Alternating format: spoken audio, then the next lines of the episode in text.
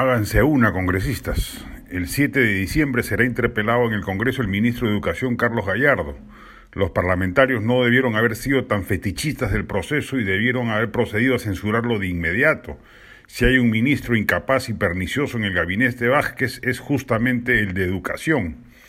Primero porque se quiere tirar abajo la reforma magisterial que tantos años ha empeñado a sucesivos titulares del pliego, desde los tiempos de José Antonio Chang en el segundo gobierno de Alan García, pasando por el quinquenio de Humala y los periodos de PPK y Vizcarra.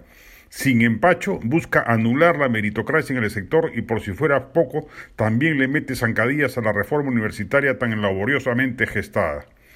Segundo, porque no está en capacidad de asegurar el reinicio de las clases presenciales. Sus últimas declaraciones lo muestran reñido con un proceso que en otros países ya funciona casi a total plenitud.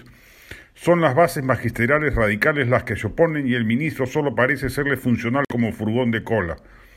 Tercero, porque su principal propósito es darle patente de corso al sindicato Promovade FENATEP, dedicando la mayor parte de su tiempo a socavar al sindicato histórico del magisterio el SUTEP y pretendiendo con malas artes tumbarse una entidad privada autónoma y altamente regulada por la Superintendencia de Banca y Seguros SBS y que funciona con excelencia administrativa como es la de rama magisterial.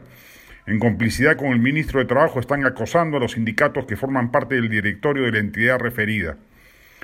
En lugar de perder el tiempo y gastar energías en diseñar una irracional y peligrosa iniciativa de vacancia presidencial que solo va a producir desgaste de la oposición y fortalecimiento del Ejecutivo, el legislativo debería ser más recio y vigilante respecto a los despropósitos que se perpetran en los pasillos ministeriales y sobre los cuales el Congreso tiene el gran poder disolvente de la censura, arma legítima que no utiliza hasta el momento a pesar de haber sobradas razones para haberla empleado en más de un caso.